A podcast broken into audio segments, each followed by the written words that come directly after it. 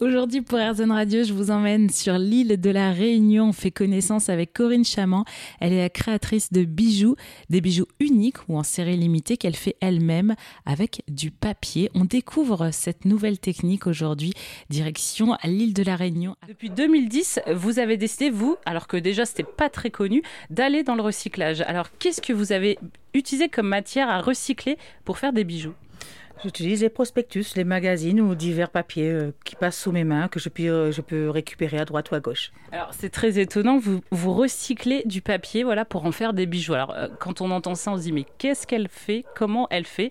Donc vous allez nous expliquer tout ça. Alors là, on est dans votre atelier. Expliquez-nous un petit peu ce que vous avez créé. Apparemment, il y a des petites perles et apparemment elles sont faites en papier. vu comme ça, ça a l'air bizarre. Alors expliquez-nous. en fait, le tri commence de me... départ de ma boîte aux lettres. Déjà, c'est pas mal. Hein Donc je récupère les prospectus, je fais un tri, je regarde la couleur, euh, la qualité du papier. Ensuite, je vais, faire, je vais découper en bandes. Je coupe des bandes de papier en fait. Donc pareil, je fais des petits tests pour savoir la solidité du papier, ce que ça va donner une fois que les perles seront roulées, ce que ça donne comme couleur. Ensuite, ben, je découpe, je les roule, tout simplement. Je roule des, bandes de papier pour en faire des perles. Mais alors, euh, quand on voit euh, les bandes de papier, c'est hyper, hyper, hyper fin, hyper petit. Alors comment on travaille euh, ce côté euh, minuscule un petit peu du papier? En fait, je peux rouler comme j'expliquais tout à l'heure, une bande de papier me fera une mini perle. Tout dépendra de sa longueur, de son épaisseur, de la qualité du papier. Donc euh, il y a beaucoup de travail en amont avant de avant de, que la perle soit finie en fait. Ensuite, si je veux avoir une perle plus grosse, je vais rouler peut-être une trentaine de bandes ensemble, 8 ou 9, ça dépendra du papier que j'ai sous la main je mets d'un tout petit outil très fin sur lequel je glisse les petites bandes pour pouvoir les bloquer, pour pouvoir les rouler. Sauf pour les, pour les grosses perles, ou là où j'ai 47 bandes de papier, où c'est vraiment manuel. Alors combien de temps on fait pour faire une perle en moyenne?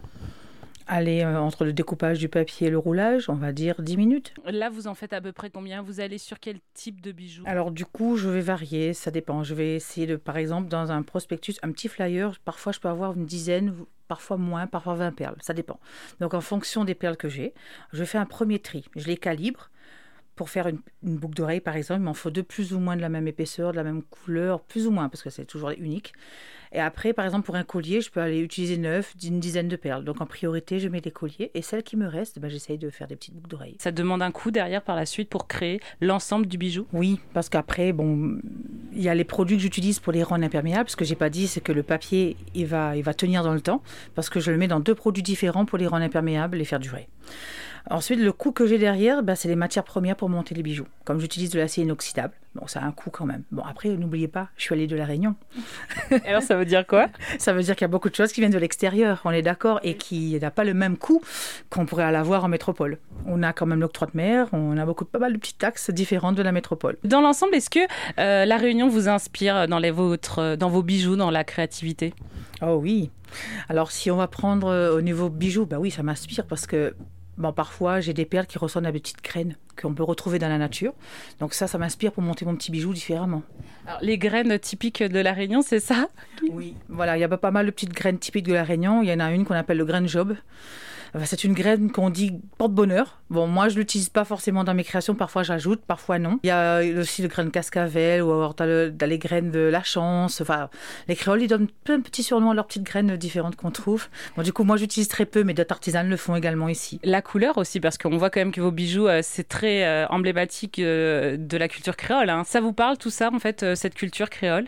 Bah oui, euh, ça me parle parce que en fait, euh, ce que j'essaie de cette culture créole, en fait, c'est un mélange. On est vraiment mélangé. Et donc, ce, qu'il y a, c'est que ça m'inspire aussi ce mélange, parce que je vais faire des trucs, dire plus classiques, mais un peu plus folklorique aussi dans mes créations. On va retrouver de tout en fait. moi j'ai une particularité, c'est que j'adore la symétrie. Bon alors ça c'est autre chose. Hein. Et j'aime les trucs colorés. Donc en priorité, mes prospectus, je vais prendre par exemple du orange parce que là, je vais essayer de monter une parure orange. Et au final, ce sont des couleurs qui plaisent à tout le monde. Merci beaucoup de nous avoir partagé votre métier. Vous êtes créatrice de bijoux recyclés à La Réunion. Évidemment, toutes les informations seront sur erzen.fr si vous voulez découvrir l'atelier de Corinne Chaman.